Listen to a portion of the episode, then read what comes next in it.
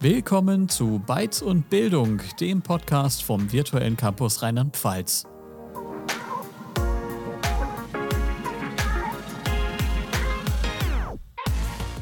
Oh, wisst ihr, was ich gestern gemacht habe? Nee, was hast du denn gemacht, Maike? Pass auf, ich habe Burger gebraten. Oh, lecker. Ja, aber nicht einfach irgendwelche Burger in meiner langweiligen Küche, sondern ich war dafür in der virtuellen Realität. Cool. Mhm. Hattest du da auch äh, eine Geruchsmaschine angeschlossen? nee, leider nicht, aber das wäre nochmal ja, eine Nummer besser gewesen. Ich konnte sie auch leider nicht essen, aber alles andere hat richtig gut funktioniert. Und wie funktioniert sowas? Also ich war in einem ganz normalen Raum und habe dann so eine ähm, VR-Brille aufgesetzt. Das war erst ein bisschen ungewohnt, weil ich das vorher noch nicht anhatte. Aber man vergisst dann echt relativ schnell, wo man sich eigentlich befindet. Und ich war dann in meiner virtuellen Küche unterwegs und hatte da Herd, Schränke und alles, was man so zum Burgerbraten eben braucht. Und habe dann mein Fleisch gewürzt und Bratlinge geformt und die dann in die Pfanne gesetzt. Und da konnte ich die dann auch richtig wenden, also die Pfanne so hoch äh, nehmen und ähm, ja, die Bratlinge quasi bewegen wie so Pfannkuchen. Das war echt aufregend. Das glaube ich, klingt richtig cool. Ja, also Virtual Reality ist schon richtig cool. Das ist eine tolle Technologie. Und man kann da halt auch echt viel im Bildungsbereich machen. Ne? Also klar, das, was du da jetzt gemacht hast, Maike, das äh, war dann wahrscheinlich Burgerbraten für Fortgeschrittene. Äh, aber es gibt halt auch so richtig ähm, tolle Einsatzmöglichkeiten, wie äh, Virtual Reality tatsächlich in äh, den Hörsälen und Klassenzimmern eingesetzt werden können. Ja, also Burgerbraten finde ich auch eine wichtige Kompetenz für heute. Aber ich gebe dir recht, im Bereich Lernen und Lehren ist es auf jeden Fall eine spannende Sache. Und das ist ein gutes Stichwort, denn wir haben ja heute Professor Dr. Raphael Zender bei uns zu Gast im Podcast. Richtig. Ähm, Raphael Zender, der beschreibt sich selbst als Informatiker mit dem Schwerpunkt äh, auf Softwarearchitekturen für digitale Bildungssysteme, ähm, mit dem Fokus auf äh, Systeme für Lehr Lernaktivitäten in virtueller Realität. Äh, zurzeit ist er als Professor für Didaktik der Informatik und für äh, Informatik und Gesellschaft an der Humboldt-Universität zu Berlin. Nach seiner Promotion hat er an der Uni Potsdam den Lehrstuhl für komplexe multimediale Anwendungssysteme mit aufgebaut und dort auch verschiedene Virtual und Augmented Reality bezogene Forschungsprojekte geleitet. Darüber haben wir mit ihm auch gesprochen. Also es war wirklich ein sehr spannendes Gespräch. Boah, es klingt ja echt spannend. Können wir da mal reinhören? Ja, na klar. Ja, hallo Raphael. Ich freue mich, dass du heute hier bei uns bist. Danke, Maike. Und ich freue mich auch ganz besonders, dass wir heute mit dir eine Podcast-Folge zum Thema Virtual Reality aufnehmen dürfen. Für mich persönlich ist das ein total interessantes Thema, gerade auch in Bezug auf Lernen und Lehren. Und ich bin gespannt, was wir heute von dir zu dem Thema ähm, ja, erfahren dürfen. Und zu Beginn habe ich direkt mal ähm, eine persönlichere Frage an dich. Was war denn deine erste Erfahrung, die du mit VR erleben durftest? Meine erste Erfahrung, also eigentlich waren meine ersten Erfahrungen, die den Weg zu VR geebnet haben, erstmal welche ohne VR. Und zwar mhm. habe ich mich bereits na, so in den 2000 2008er, 2010er Jahren mit virtuellen Welten auseinandergesetzt wissenschaftlich und wir haben uns, damals war ich noch an der Universität Rostock und da haben wir uns angeschaut, wie man virtuelle Welten im Unterricht einsetzen kann. Und da kamen dann so Systeme zum Einsatz wie Second Life, ähm, aber auch traditionellere Computerspiele und so weiter. Also virtuelle Welten, die tatsächlich ähm, noch gar nicht Virtual Reality in dem Sinne, wie wir es heute verstehen, einsetzen. Und durch diese Welten war halt immer mehr Interesse in mir geweckt, ähm, das Eintauchen in diese Welten zu fördern, um einfach auch die Präsenz in diesen künstlichen Welten zu fördern, was ja, wie später sicher noch hören werden, Vorteile bringt im Rahmen von Lernszenarien. Und dann kam 2013 dieser Kickstarter von Oculus, ähm, der den zweiten VR-Hype jetzt losgestoßen hat. Ähm, nun tatsächlich zehn Jahre her. Den habe ich mir besorgt, damals vor allem privat. Und eine der ersten Erfahrungen, die ich damit hatte, war auch tatsächlich privat Minecraft zu zocken. Ähm, da war ich tatsächlich über anderthalb Stunden drin mit einem sehr, ja, heute qualitativ minderwertigen Headset, würde man sagen, aber es hat riesen Spaß gemacht. Und das war so ein bisschen das, was mich getriggert hat. Und dann wurde aber auch relativ schnell wegen meiner, meines Vorwissens zu virtuellen Welten klar, welches Potenzial hier auch ähm, als Bildungstechnologie zugrunde liegt. Und ich habe es dann ziemlich schnell auch in die Hochschule mitgenommen, wo ich arbeitete. Okay. Und ähm, würdest du sagen, dass dann diese virtuelle Welten wirklich so der Aufhänger waren, dass das jetzt ähm, heute dein Schwerpunkt geworden ist? Oder waren das dann doch eher so der spielerische Bereich?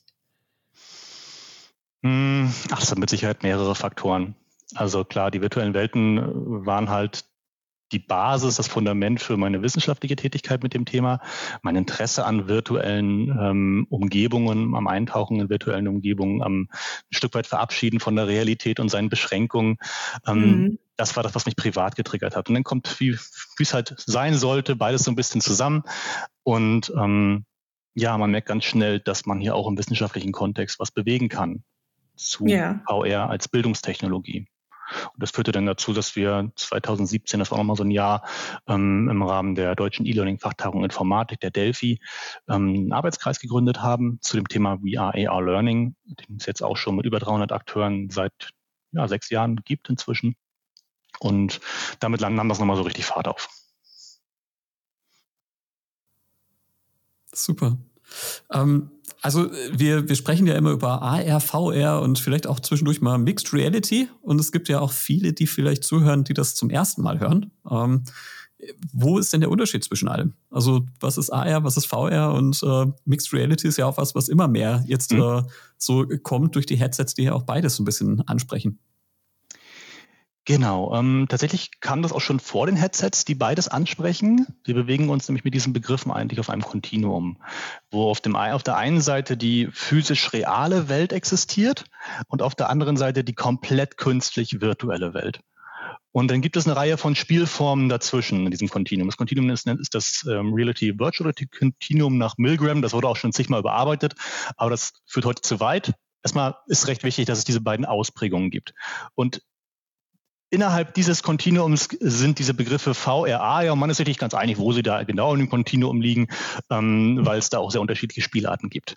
Ganz grundsätzlich ähm, kann man sagen, dass AR, das steht für Augmented Reality oder auf Deutsch erweiterte Realität, uns in unserer physisch realen Welt belässt. Also wir bleiben in der Umgebung, die wir kennen. Aber sie wird angereichert. Und zwar typischerweise visuell heutzutage. Das heißt, dass wir über ähm, unser Smartphone über, oder über eine halbdurchlässige Brille oder mit moderneren Formen auch über eine VR-Brille mit Kameras dran die reale Welt angezeigt kriegen. Wir sie also weiterhin sehen und dann aber so kleine visuelle Einblendungen gemacht werden. Kleines Beispiel. Ähm, ich bin ja hier in Berlin und ein Thema ist hier natürlich immer die, ähm, die deutsch, deutsche Teilung.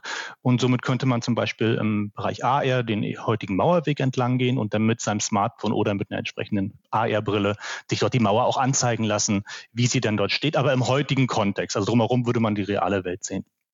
Ähm, bei VR oder VR, was für virtuelle Realität steht, also künstliche Realität kann man sagen oder computergenerierte Realität, ähm, da haben wir es mit komplett computergenerierten Welten zu tun. Das heißt, hier bleiben wir nicht unserer Alltagswelt. Wir müssten theoretisch noch nicht mal unser Wohnzimmer, unser Büro verlassen. Wir setzen eine VR-Brille auf und kriegen, eine komplett künstliche, computergenerierte Welt angezeigt. Das heißt, unser, unser Beispiel mit dem Spaziergang an der Berliner Mauer würde dann so ausgesehen, dass wir die Möglichkeit hätten, tatsächlich an der Mauer entlang zu gehen, so wie sie damals stand und auch den historischen Kontext drumherum sehen. Ähm, das heißt, die Wachtürme, die Grenzsoldatinnen und so weiter, je nachdem, wie aufwendig die Anwendung wäre. Das heißt, hier werden wir komplett in eine künstliche Umgebung versetzt. Und ähm, Sie können sich vorstellen, dass es da zwischen eben diese verschiedenen Spielarten gibt, je nachdem, wie viel Virtualität man in die Realität packt, ähm, ist man mehr an der VR oder mehr an der AR oder mehr an der Realität sogar dran. Und deshalb reden wir hier immer mit dem Kontinuum, wo diese beiden Begriffe aber recht populär sind. Mixed Reality oder auch Extended Reality oder was Apple jetzt äh, Spatial Computing nennt, ähm, das sind alles Begriffe, die versuchen, dem ganzen Kontinuum einen Namen zu geben. Vielleicht abgesehen von der reinen Realität.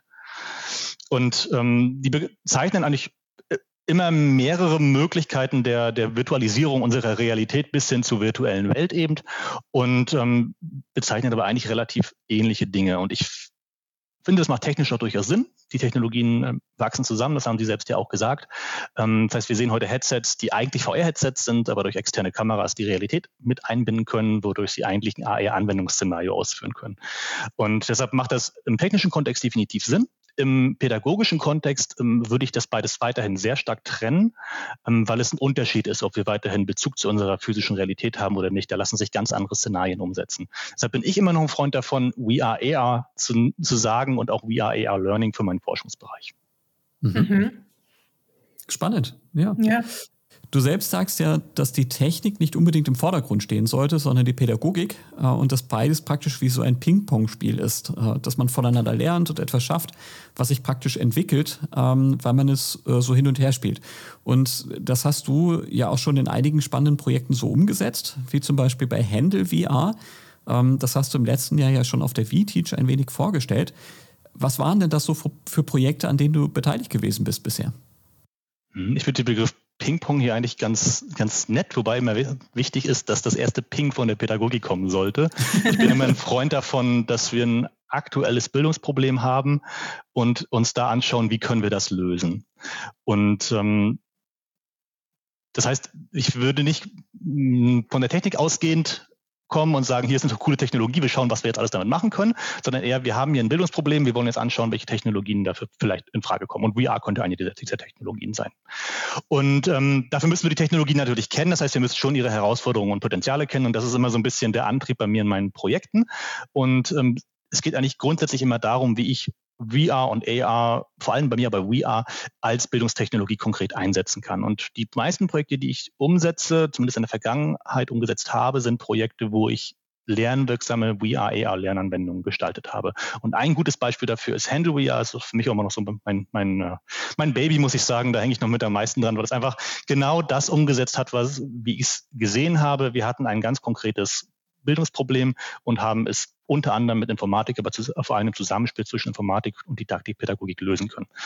Das Problem, was wir hier haben, ähm, HandoVR ist ein Projekt, wo es ums Trainieren von ähm, ja, Auszubildenden im Fahrzeuglackierbereich geht. Ähm, und Sie können sich vorstellen, diese Ausbildung, ähm, die erfordert natürlich, dass man sehr, sehr häufig lackiert logischerweise. Das heißt, die müssen sehr, sehr häufig die Gelegenheit haben, tatsächlich Lack auf Fahrzeugteile sprühen zu können. Und da haben wir ein Problem mit den Ressourcen. Lack ist auf der einen Seite sehr teuer, ist natürlich auch nicht sehr umweltfreundlich, ähm, ist auch nicht gut für die Gesundheit, je nachdem, wie oft man es verwendet. Klar gibt es Schutzausrüstung, aber die, die Menge macht's. Ähm, und Genau, hat so, so somit haben wir große Nachteile dadurch, dass wir Lack verwenden und eigentlich müssten wir es aber müssten wir aber sehr sehr häufig üben in diesem Szenario. Und das ist jetzt ein Problem. Wir haben eine Ressource, die nicht unkritisch ist und können damit nicht so oft üben, wie wir es eigentlich wollen. Und hier kann VR tatsächlich dieses Bildungsproblem adressieren, indem wir nämlich das Lackauftragen simulieren, bis zu einem gewissen Punkt. Also gerade so im ersten, zweiten Lehrjahr haben wir eine Anwendung geschaffen, mit der man äh, mit einer virtuellen Lackierpistole Lack auf virtuelle Fahrzeugteile auftragen kann. Da kann man so Dinge üben wie den Abstand zu halten, die richtige Geschwindigkeit um zu, äh, an einem, an einem ähm, Werkstück zu halten und so weiter. Das sind alle Sachen, für die brauche ich nicht echt lackieren. Das sind Sachen, die können ins Blut übergehen, bevor ich wirklich lackiere. Aber irgendwann, so im zweiten, dritten Lehrjahr, geht es natürlich nicht mehr ohne das echte Lackauftragen. Und das ist HandoVR gewesen. Dreijähriges Projekt, BMBF gefördert, ähm, mit am Ende einer Open Educational Resource, ähm, die frei nutzbar ist, die man sich runterladen kann, gern weiterentwickeln kann, zusammen mit dem 3D-gedruckten VR-Controller und allem, was man so braucht. Das ist so das, wo ich eigentlich hin möchte. Ne? Also dieses, diese Zusammenarbeit von Pädagogik und Informatik, pädagogisches Problem, beide zusammen lösen das Problem und am Ende Verstetigung, wir haben damit ein Projekt, was jeder nutzen kann. Mhm. Und zwar kostenlos im Wesentlichen. Genau, das war das eine Projekt. Sehr, sehr spannendes Projekt. Definitiv. Äh, wir haben ja damals auf der VTeach ähm, auch schon ein Video dazu gesehen zu Handle VR. Und äh, da wir ja ein Audiopodcast sind, ist es ein wenig schwierig jetzt äh, zu vermitteln. Aber wir verlinken auf jeden Fall zu dem Video. Äh, dann können sich die Hörerinnen und Hörer das später nochmal anschauen. Und ähm, du hattest ja das eben ähm, erwähnt, VR als Bildungstechnologie. Ähm, und man liest und hört es ja auch immer wieder, dass VR ähm, Lernen und Lehren auf vielfältige Weise unterstützen kann oder fördern kann. Vielleicht kannst du noch mal kurz zusammenfassend ähm, sagen, ähm, wie genau kann VR Lernen und Lehren unterstützen? Also wo würdest du die Vorteile sehen, die Chancen und vielleicht auch, ähm, was gibt es für Herausforderungen, die man bewältigen muss, wenn man ähm, VR in der Lehre integrieren will? Sehr gerne. Dazu kann ich eine ganze Vorlesung halten. Ich versuche mich kurz zu fassen. ähm, wir haben uns diese Frage natürlich in unserem Arbeitskreis ebenfalls gestellt und vor einigen Jahren eine Umfrage gemacht mit Arbeitskreisakteuren, wo sie denn die Chancen, aber auch die Herausforderungen dieser Technologie sehen ähm, und haben dann kann man eine riesen Mindmap raus, haben wir die, die einzelnen Items in dieser Mindmap versucht mit einer Literaturrecherche zu belegen. Wir konnten nicht alle belegen, also manche sind eher Hoffnungen und nicht wirklich Stärken der Technologie, ähm, mhm. aber einige konnten wir belegen und die kann ich mal kurz nennen. Und das Wichtigste, Gerne. ja, das Wichtigste ist hier eigentlich schon, dass Inhalte erlebbar werden, anschaulich werden. Also Virtual Reality ist sehr stark darin, Situationen zu generieren. Und das bedeutet zum Beispiel, dass wir in der Lage sind, an nicht zugänglichen Orten oder nicht mehr zugänglichen Orten ähm, ja, uns aufzuhalten, zumindest künstlich aufzuhalten. Ähm, nehmen wir als Beispiel dieses Tschernobyl VR, das habe ich glaube ich auch auf der VTeach kurz äh, genannt, ähm, wo es darum geht, ähm, dass man durchs heutige Tschernobyl in einer virtuellen Welt läuft ähm, und sich das angucken kann, was ich in der Realität nicht empfehlen würde. Um abgesehen jetzt von den Reisekosten sind ja die ganzen gesundheitlichen Probleme auch damit verbunden. Aber es macht einen hochrelevanten Lernort zugänglich oder es macht überhaupt erstmal einen Lernort daraus weil es zugänglich ist. Genauso auch historische ähm, Szenarien. Ich hatte dieses Geschichtsbeispiel schon genannt. Ähm, wir können also historische Orte besuchen, die es so in der Form nicht mehr gibt. Auch eine Stärke dieser Technologie. Ähm, dann auch der ganze Bereich der Visualisierung. Wir haben hier einfach die Möglichkeit, im 3D-Raum zu visualisieren. Das bedeutet also, dass wir nicht nur Zeichnungen von, was ich, Graphen oder sowas im Mathematikunterricht am Lehrbuch sehen oder vielleicht auf einem 2D-Bildschirm, sondern wir können im 3D-Raum diese Elemente erleben, um sie herumgehen, ähm, auch ihre Größe in Relation zu uns selbst erleben, wenn das sinnvoll ist. Das heißt, Visualisierung ist hier ein weiterer großer Vorteil. Wir haben volle Kontrolle über die Umgebung. Das ist immer sehr schön, gerade wenn man mit mhm. Lehrkräften ja. redet ähm, die gerne ähm, empirische Forschung im Klassenzimmer machen wollen, wo sie quasi je nach Bundesland so 20 bis ähm, 25 SchülerInnen haben und alles andere als eine kontrollierte Experimentierumgebung. Ähm, hier haben, kann man tatsächlich alles kontrollieren. Ähm, wir haben vor einiger Zeit eine Klassenraumsimulation erstellt, das VR-Klassenzimmer. Da war ich noch an der Universität Potsdam und da können wir eben einen Klassenraum simulieren für angehende Lehrkräfte, damit die dort Störungsmanagement trainieren können. Und das ist eine Möglichkeit, die haben wir in der Realität nicht. Und hier kann VR uns helfen, ganz gezielt ein Szenario zu trainieren, was wir auch ganz gezielt äh, durch diese Herstellung dieser virtuellen Welt ja, einsetzen. Dann haben wir auch Vorteile, wenn es um Avatargestaltung geht oder um Agentengestaltung. Das heißt, alles, was körperlich ist, unser eigener Körper in der VR, auch der Körper von zum Beispiel künstlichen Akteuren in der VR, kann physiologische und psychologische Reaktionen hervorrufen. Das ist in der Kognitionspsychologie ganz gut belegt anhand vieler Beispielstudien. Das heißt, wir sind zum Beispiel in der Lage, uns in den Körper zu setzen, einer ethnischen Randgruppe und diese im Alltag zu erleben und damit sensibilisiert zu werden für deren Probleme in bestimmten Situationen. Ähm, ja, Möglichkeiten der Körpersprache sind vorhanden. Teilweise, zumindest wenn wir Controller haben, können wir unsere Hände im Raum orten. Das heißt, wir haben dann auch in der virtuellen Welt Hände, die irgendwo im Raum schweben und einigermaßen sinnvolle Gesten vollführen. Auch das ist ein Vorteil. Mhm. Ähm, dann gerade, wenn wir über Lernprozesse oder bildungsspezifische Chancen reden, haben wir auch den Vorteil, dass wir eben Situationen herbeiführen können. Ich hatte es gerade schon gesagt. Und somit, wenn wir der Theorie des situierten Konstruktivismus folgen wollen, wo es darum geht, dass man vor allem dann lernt, wenn man in Situationen Erfahrungen macht, und wir ja hier Situationen herbeiführen können, dann können wir uns vorstellen, dass wir mhm. hier sehr mächtig lernen können, gerade wenn wir Situationen herbeiführen, die dem Alltag später sehr nahe sind. Kleines Beispiel, zum Beispiel die Steuerung eines, eines Baggers auf einer Baustelle. Wenn die Bedienelemente in der Simulation sehr ähnlich den Elementen des realen Baggers sind, können wir in der Simulation trainieren und das Gelernte auf dem realen Bagger am Ende einsetzen. Das ist ja auch das Grundkonzept von Flugsimulatoren zum Beispiel. Also das ist jetzt auch nichts Neues. Ähm, Genau, und dadurch können wir eben diese psychomotorischen Fähigkeiten, die wir hier gelernt haben, in den Alltag übertragen. Ja, und sicher ein weiterer Punkt ist noch Motivation. Dem müssen wir ein bisschen kritisch in den Punkt. Das ist einfach eine spannende Technologie, kommt aus dem Gaming-Bereich aktuell. Das heißt, wenn wir SchülerInnen, Studierende haben, die mit VR arbeiten dürfen, dann tun sie das in der Regel mit einer recht hohen Motivation. Das ist mhm. gerade noch der Fall, dass dieser Novelty-Effekt wird sich aber definitiv geben, wenn das eine Alltagstechnologie wird, wovon ich ausgehe. Jetzt habe ich ganz viele Chancen und Vorteile genannt. Ich möchte aber auch ja. ein paar Herausforderungen nennen. Ja, ähm, gerne. Die offensichtliche ist sicher das Kosten-Nutzen-Verhältnis. VR-Brillen kosten Geld, AR-Brillen kosten noch viel mehr Geld. Ähm, und zumindest die reinen AR-Brillen. Und wir haben aber die Situation, dass dieses Geld gerade in größeren Szenarien, wo wir sehr viele dieser Brillen einsetzen wollen, natürlich nicht so locker ist, gerade im deutschen Bildungssystem. Und das ist die Situation. Die Geräte werden deutlich billiger, gerade für das, was sie können. Von daher, das bearbeitet die Zeit für uns. Aber derzeit ist es immer noch ein Problem, dass wir hier, dass wir hier einfach ein Kosten-Nutzen-Verhältnis haben, das wir ganz genau betrachten müssen. Da geht es auch darum, dass wir teilweise Anwendungen erst noch entwickeln müssen, weil für unser konkretes Lernszenario vielleicht gar keine Lernanwendung da ist. Auch das spielt am Ende auf die Kostenseite ein. Ähm, mhm. Hierfür möchte ich aber nochmal sagen, dass gerade wenn wir uns jetzt die Headsets von Meta mit all ihren äh, Geschäftsinteressen dahinter angucken, sind die natürlich sehr, sehr stark subventioniert. Das heißt, wir zahlen schon weniger, als die Headsets eigentlich wert wären. Auch das muss man, glaube ich, mal sagen.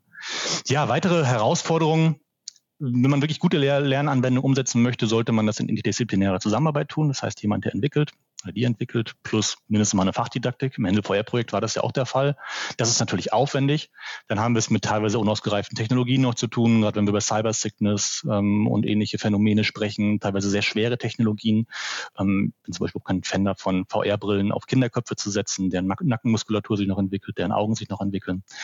Ähm, das sind auch alles Herausforderungen, wo wir auch sagen müssen, dass wir die konkreten Probleme, die dadurch entstehen, noch gar nicht im Detail verstehen. In einem unserer Projekte, VR für Schulkinder, geht es zum Beispiel darum, dass wir das versuchen, mit MedizinerInnen zu erkunden aus der Kinder-Jugendmedizin. Und die sagen selbst, wir haben hierzu noch keine Studien. Alles, was wir machen können, sind Aussagen zu treffen, die sich aus vergleichbaren Studien mit Erwachsenen speisen. Mhm. Ja, das sind mal so ein paar Herausforderungen. Ähm, es kommen sicher noch ein paar dazu, gerade wenn wir über Medienkompetenz an Schulen oder sowas reden, aber das ist dann gerade nochmal im schulischen Kontext ein großes Thema. Ja, in Schulen hat man natürlich nochmal eine äh, viel größere Verantwortung als an Hochschulen. Ne?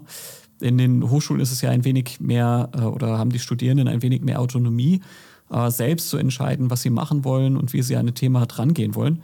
Äh, es ist vielleicht eine gute Sache, vielleicht erst dort einmal zu testen und dann zu schauen, ähm, was und wie äh, VR in die Schule ausgerollt wird, oder? Ja, ich weiß nicht, ob Studierende dankbar sind, wenn man sie dann als Testkaninchen verwendet. Ich meine, das sind am Ende auch selbstbestimmte Menschen. Aber sie haben recht. In der Schule ist es natürlich eine ganz besondere Herausforderung, weil wir es mit Schutzbefohlenen zu tun haben. Und ähm, wenn eine Lehrkraft mhm. einem Schüler ein Headset in eine Feuerbrille gibt, dann wird der Schüler, die Schülerin nicht Nein sagen. Ähm, A, weil die Lehrkraft eine gewisse Autorität hat und B, weil es eine spannende Technologie ist. Das heißt, hier müssen wir ganz besonders gucken, weil wir von den SchülerInnen nicht erwarten können, dass sie die Konsequenzen ihres Handelns in der Weite verstehen, wie es Studierende zumindest sollten. Ähm, da müssen wir ganz besonders gucken, ähm, dass wir hier sehr genau überlegen, wann wir diese Technologie mit welcher Altersgruppe, mit welchen Nutzungsdauern, welche konkreten Lernanwendungen und so weiter ähm, einsetzen wollen. Das ist ja eben diese Herausforderung, die wir auch in der VR für Schulkinderinitiative im interdisziplinären Kontext lösen wollen oder adressieren wollen. Hm, klar, ja. Sehr wichtige Punkte. Ich will gerade nochmal eins, einen Schritt quasi zurückspringen. Ähm, Sie haben ja einige Beispiele genannt, wo ähm, ja, wo der Einsatz von VR total sinnvoll ist und auch äh, viele Chancen birgt. Jetzt bei uns ist es auch schon häufiger zum Beispiel vorgekommen, dass Lehrende auf uns zukommen und dann von ihren Szenarien quasi erzählen und ähm, dann fragen, macht da überhaupt der Einsatz von VR Sinn? Und uns sind eigentlich immer bisher denke ich, ganz gute Beispiele eingefallen, dass es Sinn macht. Würden Sie sagen, dass es irgendwelche Szenarien gibt, wo der Einsatz wirklich überhaupt gar keinen Sinn ergibt. Die gibt es mit Sicherheit. Also ich hatte ja schon die ganzen Herausforderungen genannt und es gibt Szenarien, die in diese Herausforderungen so gewichtig sind, dass ein, dass ein Einsatz von VR nicht vertretbar ist. Also wenn wir mal im Schulkontext bleiben, ähm, wie sieht es aus mit, mit Schulanfängern? Erste, zweite Klasse. Ähm, völlig unverantwortlich. Hier können wir überhaupt noch nicht abschätzen, ähm, was das Tragen dieser Brille auch über einen längeren Zeitraum bei den Kindern macht. Wir haben zum Beispiel Studien darüber, die sagen, dass Kinder so im Alter von so sieben, acht Jahren, wenn sie eine VR-Erfahrung machen, ähm, wenige Wochen später nicht mehr unterscheiden können, war das eine virtuelle Erfahrung oder war das Realität. Und das sind Punkte, wo ich sage, da ist sehr schnell eine ethische, eine ethische Grenze erreicht. Dann haben wir es aber auch ganz banal oft mit Szenarien zu tun, wovor er vielleicht nett erscheint, aber eigentlich gar keinen Mehrwert bietet, außer eine nette Spielerei zu sein. Also ich bin zum Beispiel gar kein Fan davon, Hörsäle in RVR zu replizieren. Ähm, es gibt hier deutlich sinnvollere Szenarien. Also ein, ein vortragenden Vortrag, also gerade eine Vorlesung ist ja meist meistens, nicht immer ziemlich unidirektional. Einer spricht, viele hören zu oder auch nicht. Und sowas in VR zu übertragen, macht für mich ganz, ganz wenig Sinn, außer ich will irgendwie die Kommunikation mit meinem Nachbarn noch mit umsetzen. Aber da zum Beispiel hätte ich ein Szenario, was ich auch super als eine, mit einer Aufzeichnung auf einem Tablet oder sowas gucken kann, wo ich dann auch noch mobil bin, nebenbei Essen machen kann. Also das sind so Szenarien, wo ich VR einsetzen könnte, wo es für mich aber eigentlich keinen Sinn macht, gerade wenn man sich die ganzen Herausforderungen dazu anguckt. Dann auch alles, was länger geht. Ähm, VR länger als eine Stunde ist nicht angenehm. Also das, das ist echt teilweise schmerzhaft. Und danach müssen sie ihre Augen auch erstmal erholen. Dieses, was wir so als von, von Zoom kennen oder von Videokonferenzen, dieses Fatigue-Syndrom, haben wir ja auch. Und sinnvolle VR-Szenarien gehen eigentlich so eine, in 10 Minuten, vielleicht 15 Minuten. Und damit fallen ganz, ganz viele Anwendungsfälle raus. Also das sind alles Dinge, die aktuell gelten, wo, wo es aktuell wenig Sinn macht, diese Technologien einzusetzen, auch wenn sie shiny und toll erscheint. Ähm, aber wenn es wirklich darum geht, einen Lerneffekt und ein didaktisch sinnvolles Szenario umzusetzen und es nicht nur darum geht zu zeigen, hey, wir sind eine innovative Institution und wir arbeiten mit VR-Brillen, dann, glaube ich, kommen wir ganz schnell zu Grenzen der aktuellen mhm. Technologien. Ja, also das denke ich auch so. Also ich schätze auch, dass es äh, so ist, dass man immer noch Alternativen bieten muss. Ne? Also es gibt ja auch genug Personen, die äh, vielleicht nicht gut klarkommen mit Virtual Reality. Also ähm, du hast ja eben auch schon angesprochen, das äh, Thema mit ähm, VR-Sickness und äh, ähm, wenn wir da keine Alternativen bieten, dann, dann äh, exkludiert das halt dann wieder. Dann ist es nicht mehr das Medium, was wir eigentlich nutzen wollen, um äh, immersiver zu arbeiten und alle Personen mit ins Boot zu holen, die äh, wir vielleicht sonst nicht bekommen hätten äh, auf eine andere Art und Weise, sondern äh, in dem Moment äh, exkludieren wir wieder. Und das ist tatsächlich ein Punkt, den ich auch den ich natürlich auch bei anderen Technologien sehe. Ne? Also allgemein, wenn es darum geht, dass wir, was ich, irgendwelche Videoplattformen, Online-Videoplattformen Unterricht einsetzen wollen, auch da müssen wir schon an Digital Divide denken. Was ist denn mit den Haushalten, in denen die, die Kinder keinen Zugang zum Internet haben, keine entsprechenden Gerätschaften haben? Und da sind wir jetzt einfach nur in Deutschland. Was ist, wenn wir es weiterdenken, in Ländern, wo tatsächlich ähm, auch gar kein Rankommen an diese Technologien ist? Also das ist ein ganz wichtiger Punkt. Ich finde, Digital Divide ist durch VR auch immer noch ähm, Thema, das nochmal umso stärker zu Buche schlägt weil wir hier einfach die, auch diese teilweise diese, diese Empfindlichkeit gegenüber der Technologie haben, ähm, weil wir, weil das auch, wie gesagt, eine teure Technologie ist. Und wir müssen, da haben Sie vollkommen recht, hier immer Alternativen anbieten. Also wenn wir VR in der Hochschullehre einsetzen, dann nur in Wahlpflichtkursen. Das heißt, die Studierenden müssen auch mit anderen Kursen die Möglichkeit haben, ähm, ihr Studium zu absolvieren. Es kann nicht Pflicht sein, äh, so einen Kurs in VR zu absolvieren. Und idealerweise ist es sogar so, dass man in dem Kurs nochmal Alternativen bietet. Das muss halt, ihr könnt das, ihr könnt die Inhalte über VR absolvieren, aber vielleicht auch über ein Video oder über irgendein Präsenzkonzept. Mhm. Spannend, ja. Ähm, jetzt denken sich vielleicht einige Personen, die zuhören, super, ich finde VR richtig cool und ich würde auch selber gerne was umsetzen, aber ich habe jetzt kein großes Budget und auch keine Informatikkenntnisse. Ähm, aber da gibt es ja auch niederschwellige Einstiegsmöglichkeiten, oder? Äh, was, was würdest du da so vorschlagen? Was können die Lehrenden machen, die so die ersten Schritte in VR wagen wollen? Genau, gucken wir erstmal auf die Hardware. Es gibt ähm die gibt es immer noch von äh, Google, die Cardboards, wo man einfach vorne sein Smartphone reinklemmt, eine Pappbrille hat. Ähm, das reicht für den ersten Eindruck meist schon aus. Ich muss sagen, ich persönlich finde, dass Cardboards heute VR zum Abgewöhnen sind, weil es wirklich nicht angenehm ist und nochmal schneller Cyber Sickness hervorruft als eine professionelle VR-Brille, aber es geht. Dann haben wir halt einigermaßen, na sagen wir mal, semi-professionelle Brillen ähm, und auch hochprofessionelle Brillen. Da geht es dann so bei ja, 350 Euro vielleicht los, wenn man halbwegs aktuelles Modell haben möchte. Ähm, oder man geht in, ähm, in seiner Stadt in einen VR ja, ein VR-Angebot gibt es zum Beispiel so im Gaming-Bereich als VR-Exit-Rooms oder als VR-Experiences. Da hat jede größere Stadt eigentlich ein, zwei Angebote heutzutage, um mal die Technologie dort kennenzulernen mit einem wirklich anständigen, wirklich anständigen Hardware. Das ist auf der Hardware-Seite. Also das, die ist schon zugänglich, die Technologie, auch wenn man sich nicht gleich ein eigenes Headset kaufen möchte. Auf der Software-Seite, gerade wenn man Inhalte generieren möchte, würde ich sagen, greifen Sie erstmal zu Autorensystemen. Es gibt heute eine Reihe von wunderbaren Anwendungen, mit denen man einfache Lernszenarien umsetzen kann. Ein Beispiel CoSpace, das ist auch relativ beliebt. Damit kann man, ich meine sogar webbasiert, ja, kann man so kleinere VR-Szenarien umsetzen, macht, machen teilweise auch SchülerInnen, auch in der Schule.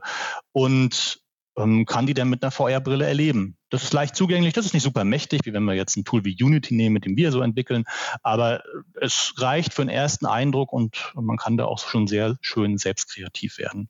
Also hier gibt es inzwischen niederschwellige Einstiegsmöglichkeiten, wenn auch selbstverständlich noch nicht genug. Super.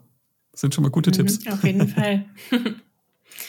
und ähm, wenn wir jetzt mal nochmal an den Hochschulkontext ähm, denken, würden Sie sagen, dass VR da inzwischen angekommen ist oder eher, ähm, dass es da noch so Startschwierigkeiten gibt? Das ist eine sehr heterogen ähm, die Antwort. Also es gibt Hochschulen, wo es noch gar kein Thema ist. Mhm.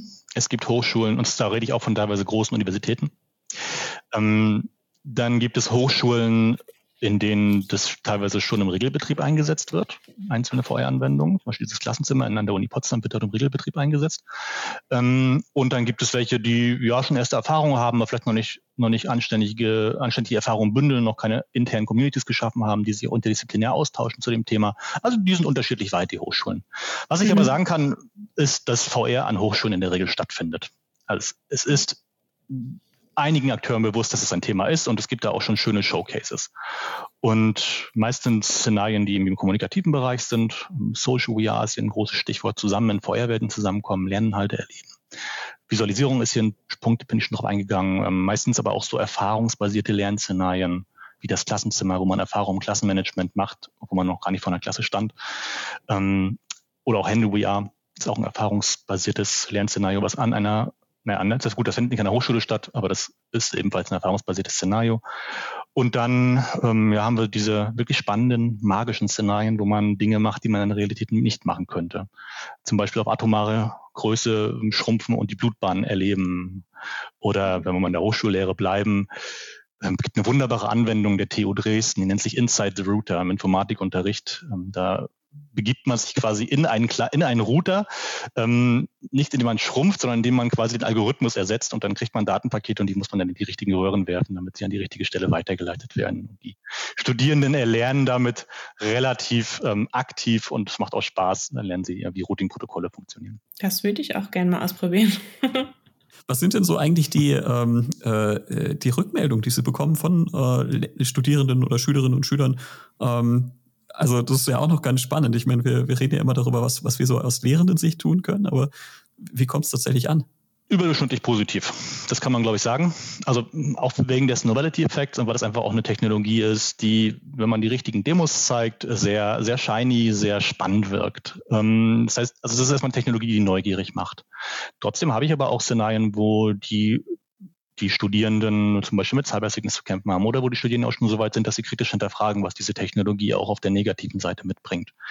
In der Informatik, für die ich vor allem sprechen kann, wenn wir unsere VR-Kurse anbieten ähm, oder VR-Entwicklungskurse anbieten, starten wir immer mit einer Demo. Das heißt, wir probieren VR ein bisschen aus. Man kann nicht VR le lehren oder lernen, wenn man nichts nicht einmal probiert hat. Das ist ein ganz, ganz wichtiger Tipp, den ich mitgeben würde. Ähm, also nicht theoretisch drüber sprechen, sondern machen. Und hier habe ich immer die spannendsten Diskussionen mit den Studierenden. Das ist immer richtig inspirierend, was man noch machen könnte und ähm, wo sie dann überlegen, vielleicht was in ihren Abschlussarbeiten zu machen. Ähm, also da merke ich eigentlich, dass es eher inspiriert und anregt, weiter mit der Technologie zu arbeiten. Wie gesagt, das sind bei uns aber auch InformatikerInnen. Also die haben halt eine gewisse überdurchschnittliche Technologieaffinität. Aber auch bei Systemen wie dem Klassenzimmer, was jetzt nicht nur in der Informatik eingesetzt wird, sondern allgemein bei Lehramtsstudierenden, haben wir überwiegend positive Rückmeldungen. Super. Ja.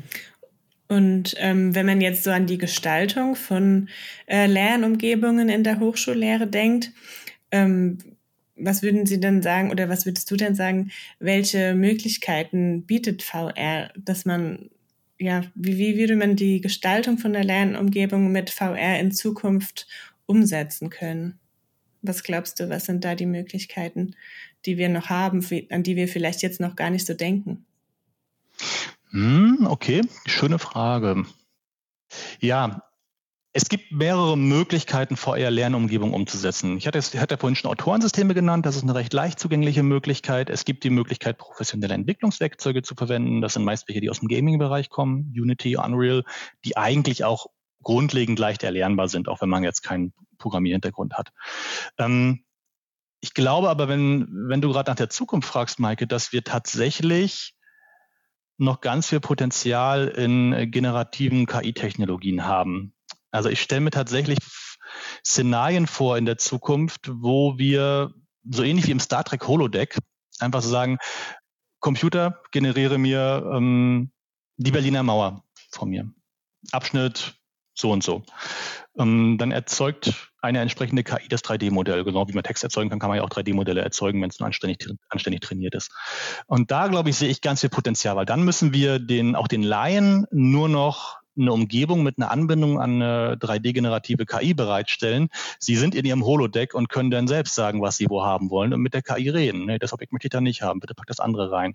Und dann stelle ich mir ganz spannende soziale Lernszenarien noch vor, wo man mit mehreren Lernenden und Lehrenden zusammen ist und sich die Objekte holt, die man gerade braucht, damit auch gestaltend tätig ist. Und das wäre so ein bisschen eine, eine schöne Zukunftsvision. Dann, für sowas brauchen wir am Ende in der Nutzung keine Informatikkompetenzen mehr. Und ich glaube, da müssen wir hin. Ich bin auch ziemlich sicher, dass wir dahin kommen. Frage ist nur wann. Ja, ich finde es sehr spannend, dass du das ansprichst mit der KI oder mit den KI-Möglichkeiten. Äh, es sind halt zwei Technologien, die gerade auf dem aufsteigenden Weg sind und äh, auch gerade ihre Hype-Cycle haben und an einem Punkt sind, wo man schon sehr gut mit ihnen arbeiten kann. Und äh, gerade im Game-Bereich wird ja momentan ganz arg darüber gesprochen, wie prozedurale, prozedurale Level und Map-Entwicklungen vorangebracht werden können mit KI. Und du hattest ja eben auch schon angerissen, dass es eine Idee wäre, KI-Chatbots einzusetzen, um die Immersion nochmal so ein Stück weiter zu steigern.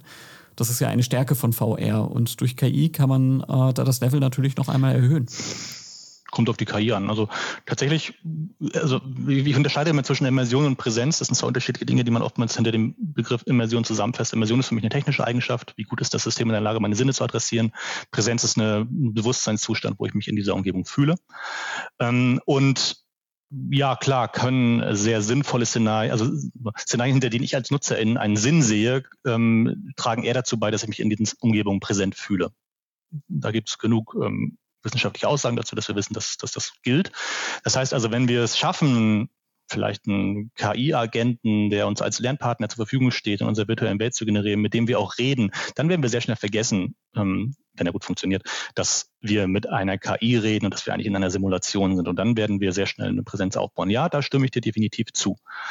Ähm, was so den Gaming-Bereich angeht, in prozeduraler Map-Generierung und sowas, das haben wir eigentlich alles schon. Das ist jetzt auch nichts, nichts, wo man tatsächlich glaube ich, KI zu braucht. Das sind gewisse Automatismen, da würde ich noch nicht von KI sprechen. Aber was ich mir wirklich wünsche, ist diese, diese Generierung von Elementen ähm, im Zusammenspiel mit den NutzerInnen. Ich glaube, wenn wir da hinkommen, Chatbot ist wahrscheinlich der richtige Begriff, auch wenn das eigentlich viel mehr ist, weil wir nicht mehr chatten. Du hattest es äh, eben schon angesprochen, das Feld soziale Interaktionen in Bezug auf ähm, VR. Und ich glaube, widersprich mir bitte, wenn ich dich falsch verstanden habe, aber du bist ähm, auch der Meinung, dass soziale Interaktionen in virtuellen Welten auf jeden Fall stattfinden können. Würdest du ähm, aber sagen, dass man ähm, das dann anders erlebt als in der physischen Welt? Ja, man erlebt eine Interaktion in VR definitiv anders, weil wir derzeit mit den Möglichkeiten, die wir jetzt haben, auch noch gar nicht in der Lage sind, fotorealistische ähm, Interaktionsszenarien umzusetzen. Das mag sicher vereinzelt in Laboren bereits möglich sein mit sehr spezieller Hardware. Ähm, das können wir aber im breiten Markt definitiv noch nicht tun. Das Zauberwort, was wir hier haben, ist Social VR.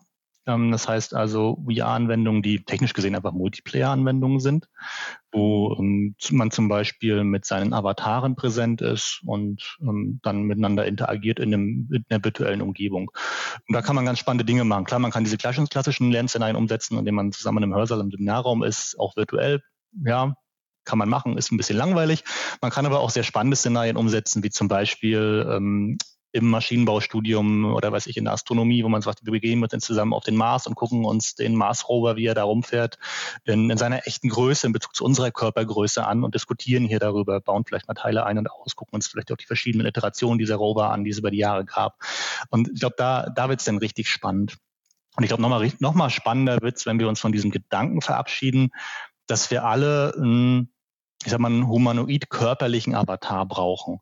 Ähm, das ist das, was wir typischerweise sehen. Jeder hat einen Avatar, die sind einigermaßen äh, gleich groß, sollen ja Menschen darstellen. Also gerade sind sie auch in Bezug zu den anderen Avataren relativ gleich groß, bis auf weniger Unterschiede vielleicht. Meist sind es Menschen nachempfunden, vielleicht auch Robotern. Manche sind ein bisschen ausgefallen, da versucht man dann ein Tier zu sein. Ähm, aber dennoch sind es Avatare mit denselben Rechten. Und ich glaube nochmal, so richtig spannend wird es, wenn wir Avatare mit unterschiedlichen Möglichkeiten in den virtuellen Welten haben. Also wie wäre es zum Beispiel, wenn man, ähm, wenn man ein Avatar hat, der irgendwelche Quests lösen muss und der andere Avatar ist dann dabei aber ein riesengroßes äh, Monstrum und kann vielleicht in diese Quest zu unterstützen, indem man mal einen Berg beiseite schiebt oder so eine Geschichten. Mhm. Ähm, und das hilft, glaube ich, am Ende auch wieder über diese physikalisch beschränkten ähm, ja, Möglichkeiten, die wir, die wir unser Leben lang gewohnt sind, hinauszudenken und sich da auch neuen Denkmustern zu eröffnen. Also ich glaube, da ist noch ganz, ganz viel Potenzial, was wir in den nächsten Jahren nutzen werden. Im spielerischen Bereich wird das bereits gemacht. Also diese Anwendung, die ich gerade skizziert habe, gibt es so in der Form im spielerischen Bereich. Ähm, aber ich glaube, gerade wenn wir in den Bereich ähm, Serious Games oder auch Lernanwendungen ohne Gaming-Elemente gehen, kann man da noch ganz, ganz viel machen, um diese physischen Begrenzungen zu überwinden.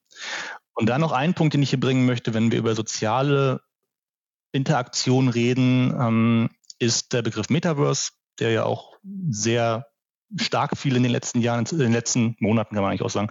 Ähm, inzwischen ist der ein bisschen verbrannt, also in der Community versucht man den inzwischen zu vermeiden, weil man immer mit dem Augenzwinkern daran geht. Ähm, was nämlich nach den Vorstellungen, wie es in der Vergangenheit postuliert oder auch umgesetzt wurde, eigentlich auch nur eine Social VR-Anwendung ist, also eine Multiplayer Virtual Reality-Anwendung.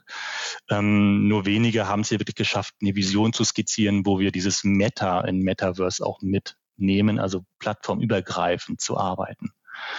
Und ich glaube tatsächlich, dass das, was, was Zuckerberg da formuliert, ich glaube, dass er, dass er diese Idee schon hat, aber das nicht umsetzen konnte bis zum jetzigen Zeitpunkt. Aber glaubst du, dass das noch eins äh, der Ziele ist, die erreicht werden, äh, ja, die erreicht werden? Ja, definitiv. Ich, ich weiß noch nicht, ob er es erreicht. Ähm, tatsächlich ist er aber der mit den besten Karten. Also ich glaube, man geht bislang mit den falschen Annahmen an dieses Metaverse-Thema ran. Ähm, das, was, was Zuckerberg umgesetzt hat, ist im Prinzip die Idee, dass äh, er ein Metaverse vorgibt und die NutzerInnen sollen bitte kommen und dieses Metaverse mit Leben füllen. Das wird nicht passieren. Es kursiert parallel die Idee des Tinyverse. Ähm, die Grundidee ist hier, all die NutzerInnen sind ja schon in virtuellen Welten. Die spielen in irgendwelchen Online-Spielen, weiß ich, äh, in äh, Diablo, Call of Duty wie sie alle heißen. Und die haben manchmal auch Lobbys, wo sie sich treffen, wo sie nicht spielen, wo sie nur kommunizieren.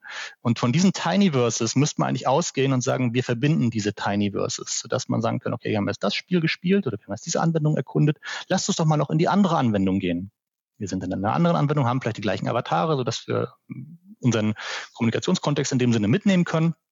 Und das, glaube ich, kann dazu führen, diese Vernetzung von immer mehr Tinyverses, dass man da mal so ein Metaverse, ein große, größeres Universum aufbaut. Das haben wir im Internet ja auch gesehen. Es entstanden zuerst ganz, ganz viele kleine Netzwerke und irgendwann hat man die zunehmend zu einem größeren Netzwerk zusammengeschlossen. Und das, was wir heute Internet haben, ist ja nichts anderes als ein Zusammenschluss von kleineren Netzwerken. Also die Idee, dass wir eigentlich die Leute aus äh, kleinen Eckkneipen mitnehmen, wo sie ohnehin schon sind, wo sie ihre sozialen Kontakte haben und dann mit in die große Welt nehmen und wo sie zusammen Neues erkunden können, anstatt der Idee von, von Zuckerberg und anderen, wir stellen hier einen großen Flughafen hin, der ist super, der kann ganz viele Dinge, kommt alle her und macht hier was Sinnvolles. Und ich mag diese Idee des Tinyverses als ähm, Ausgangspunkt des Metaverse sehr gerne. Ich glaube, dass das, was wir heute als Metaverse begreifen, kommen wird, ähm, aber das wird noch einige Jahre dauern. Wir haben ja eben schon von Facebook bzw. Meta gesprochen und jetzt hat ja auch noch ein großer Player, nämlich Apple, ähm, seinen großen C ins Wasser gesteckt und äh, eine neue VR-Brille entwickelt. Die Vision Pro nennt sie, nennt sie sich. Ähm, das ist ja jetzt eigentlich so ein Zwischending zwischen AR und VR. Ne? Ähm, ist das jetzt schon oder ist das jetzt nochmal eine, ein Entwicklungssprung, der dich begeistert, wo du sagst, naja, äh, das könnte das ganze Thema nochmal weiter nach vorne bringen? Äh, dass noch ein weiterer großer Player an den Start gegangen ist? Mhm. Mm, da könnte ich jetzt auch viel zu erzählen. Ich würde zunächst mal sagen, ja, mit dieser Vorstellung der Vision Pro, die erst im nächsten Jahr kommen soll, ist, glaube ich, in der VR-Branche, nicht nur der wirtschaftlichen, auch der wissenschaftlichen und auch der praktischen, sehr viel Hoffnung verbunden. Die ähm, Apple-Brille wurde ja seit Jahren erwartet. Jedes Jahr war man am Ende wieder enttäuscht, dass sie noch nicht kam. Ähm, aber Apple hat das gemacht, was Apple immer macht. Sie warten, bis ähm, Sie eine ausgereifte Präsentation des Systems haben und bringen es dann an die Öffentlichkeit. Und das ist Ihnen hier sehr gut gelungen, muss man sagen. Ähm, ich, ich weiß, dass Apple in der Lage ist, das wissen wir, glaube ich, alle, dass Apple in der Lage ist, ähm, Technologien auf dem Markt zu etablieren. Sie haben halt eine gewisse Sexiness, sie haben eine kaufkräftige Fanbase. Ähm, und das, was Sie da vorgestellt haben, äh, war natürlich nur ja, nur ein größtenteils Ränder. Also wir haben ja noch nicht viel Echtes gesehen. Ähm, es gibt einige wenige Berichte, die aber auch zeigen, dass da anscheinend recht viel Gutes dahinter sein muss. Und wie haben wir, wie haben wir gesehen, dass Apple äh, in der Lage ist, ein Produkt auf den Markt zu werfen, das wahrscheinlich eine sehr große, sehr großen Kundenkreis ansprechen wird, gerade in ihrer ersten, in der eigenen Fanbase. Aber wir haben natürlich auch den Preis. Wir haben 3.500 Euro etwa ähm, als Preis für das Apple-Headset, der aber gerechtfertigt ist, muss man sagen. Und hier kommt ins Spiel, was du gerade gesagt hast, ähm, eine neue Technologie. Das ist es nämlich nicht. Das Apple-Headset ist keine neue Technologie. Alles, was das Apple-Headset macht, ähm, gibt es schon in irgendeiner Form. Ähm, auch dieses, dieses durch dieses von außen das Gesicht sehen. Davon geht, dafür gibt es ähm, mindestens mal Konzeptskizzen, die wir schon mal irgendwo gesehen haben. Apple hat nur gesagt, ja, wir machen, wir setzen das jetzt auch mal richtig um und zwar egal, was es kostet. Das heißt, sie haben sich genommen, was es bereits gibt und daraus unter Vernachlässigung der Kosten das Bestmögliche gemacht. Und das haben sie, glaube ich, also wenn das wirklich so gut funktioniert, wie wir es gesehen haben, dann haben sie es, glaube ich, sehr, sehr gut gemacht. Ähm, aber es ist keine neue Technologie. Die Apple-Brille ist, auch wenn sie Spatial Computing nennen, eine VR-Brille technisch gesehen. Das heißt, man kann nicht durch Display durchgucken. Sie nutzt Kameras, die außen montiert sind, damit man sich eben die reale Umge Umgebung anzeigt. Und das Spannende bei Apple ist, dass das, was sie so als Showcases gezeigt haben, aber alles AR-Showcases waren. Das heißt, sie nutzen eine VR-Brille, ähm, um mit ihr AR-Szenarien umzusetzen. Das machen auch andere, aber noch nicht äh, auf, der, auf dem äh, qualitativen Level. Und das, ich glaube, das, das ist sehr spannend, weil es auch erlaubt, solche Technik im Wohnzimmer zum Beispiel einzusetzen. Man ist nicht mehr isoliert von den anderen im Wohnzimmer, man kann mit denen zusammen Szenarien umsetzen, auch wenn die mal keine, auch keine, keine Brille tragen. Man ist einfach weiterhin ein Teil seiner Umwelt. Das ist eine Stärke von AR und ich glaube, mit diesem, mit der Technologie schafft es, könnte es Apple schaffen, äh, diesen AR-Markt nochmal richtig aufzurollen. Und weshalb ich Hoffnung sage, ähm, ich glaube, dass Apple der VR-Branche jetzt nochmal so einen richtigen Aufschwung geben kann, wenn sie es richtig machen. Wir haben in den letzten zwei, drei Jahren gesehen, dass VR immer weiter zurückfährt. Wir sind nicht mehr im VR-Hype. Wir sind eher, wenn man sich diese, diese Kurve anguckt, die es zum VR-Hype-Zyklus gibt, sind wir eher schon ein bisschen in diesem Tal der Enttäuschung. Ähm, aber durch Apple haben, haben wir den Hype der ein bisschen mehr belebt und das, was jetzt mit, mit Facebook passiert, dass die Investitionen zurückgefahren werden, auch viel Personal dort gekündigt wird, was in dem Bereich arbeitete und andere haben sich ganz von dem Markt verabschiedet, Microsoft zum Beispiel. Ähm, das könnte jetzt tatsächlich durch das Apple-Headset nochmal ordentlich Schwung kriegen. Also das ich glaube, es war noch eine kleine Wiederbelebungskur, auf die wir schon lange gewartet haben. Was daraus wird, kann ich nicht sagen. Apple ist genauso gut darin, Technologien in den Sand zu setzen. Wir hoffen, wir sind auf der Hype-Kurve jetzt schon auf dem Pfad der Erleuchtung. Genau. ähm, ganz spannend finde ich es immer, wenn ähm, auch die sozialen Aspekte mit in Betracht gezogen werden. Ähm, das zeigt ja, dass man sich nicht mehr primär nur auf die technischen Aspekte konzentrieren muss. Ähm, bei der Apple Vision Pro fand ich es jetzt sehr spannend, ähm, dass sie also ein kleines OLED-Display ähm, auch vorne auf der Brille hat, sodass die Augen der Person, die die Brille trägt, auch vorne auf der Frontseite der Brille projiziert werden. Ähm, damals wurde man ja von der Umgebung nur wahrgenommen als jemand, der so einen klobigen Klotz vor den Augen hat mit der VR-Brille. Äh, ähm, und dass man die Augen der Person jetzt doch sieht, das bringt nochmal den sozialen Faktor mit ins Spiel und gleicht das Ganze nochmal ein wenig aus, oder? Ja, definitiv. Ist ein wichtiger Faktor. Also ähm, es ist schon sehr isolierend, wenn man so ein Headset ähm, auf dem Kopf hat. Dann wird man nicht wirklich durch, von anderen angesprochen, weil man den Eindruck hat, man ist ja da eh in seiner eigenen Welt. Das ist genauso wie wenn man Menschen mit äh, sehr klobigen Headsets, ähm, ich rede jetzt von Audio-Headsets in der S-Bahn oder U-Bahn sieht, ähm, die sind gewissermaßen isoliert. Und das ist mit so einem Headset, wo man die Augen nicht sieht, nochmal äh, viel dramatischer. Und ja, ich glaube, das hat Apple da richtig gemacht, zu sagen, wir zeigen die Augen weiterhin an. Das heißt, man kann sich gegenseitig erkennen und man ist eben nicht isoliert. Man ist weiterhin in seinem Alltagssetting, in dem man ist, kann ja aber noch deutlich mehr machen, als ähm, man es nur in der puren Realität, Realität könnte. Ja, das ist schon toll, dass das auch mitgedacht wird. Ähm, genau, ich würde sagen, wir sind jetzt eigentlich schon fast gegen Ende unseres Podcasts. Ähm, ich habe aber noch eine Frage und zwar, ähm, gibt es was, mit dem du dich in Zukunft gerne mal beschäftigen würdest im Bereich VR? Also irgendwie ein Wunsch oder äh, eine Vorstellung, wo du dir schon immer erträumt hast, was du mal mit VR umsetzen möchtest. Ja, es gibt Visionen, Anwendungen, von denen ich sage, oh, die hätte ich gerne. Und die gibt es aktuell noch nicht. Die kommen aber häufig gar nicht mal aus meinem wissenschaftlichen Kontext, sondern einfach aus privaten Interessen. Ich bin ein sehr großer ähm, äh, Tabletop-Fan beispielsweise. Das sind so Spiele, wo man ähm, kleine bemalte Figuren durch die Gegend schiebt und mit Würfeln guckt, ob man sich gegenseitig abschießt oder nicht.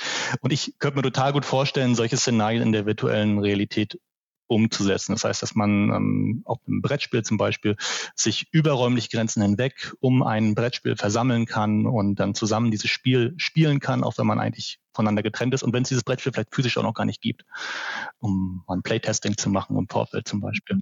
Also das, das ist was, was mich privat sehr interessiert und da hätte ich, wäre ich wirklich sehr neugierig. Ähm, und würde mich sehr freuen, wenn solche Anwendungen auf den Markt kämen. Wir gehen inzwischen erste Schritte in die Richtung, aber ich glaube, da ist noch sehr viel Raum nach oben. Dann wünsche ich dir, dass das ähm, bald in Erfüllung geht. danke. und ähm, ja, ich danke dir oder wir danken dir für deine Zeit und für die spannenden Einblicke. Ähm, also mir hat unser Gespräch richtig gut gefallen und ich hoffe, wir können das vielleicht zeitnah auch mal eine, eine Fortsetzung aufnehmen. Das würde mich freuen. Danke. Wir danken dir.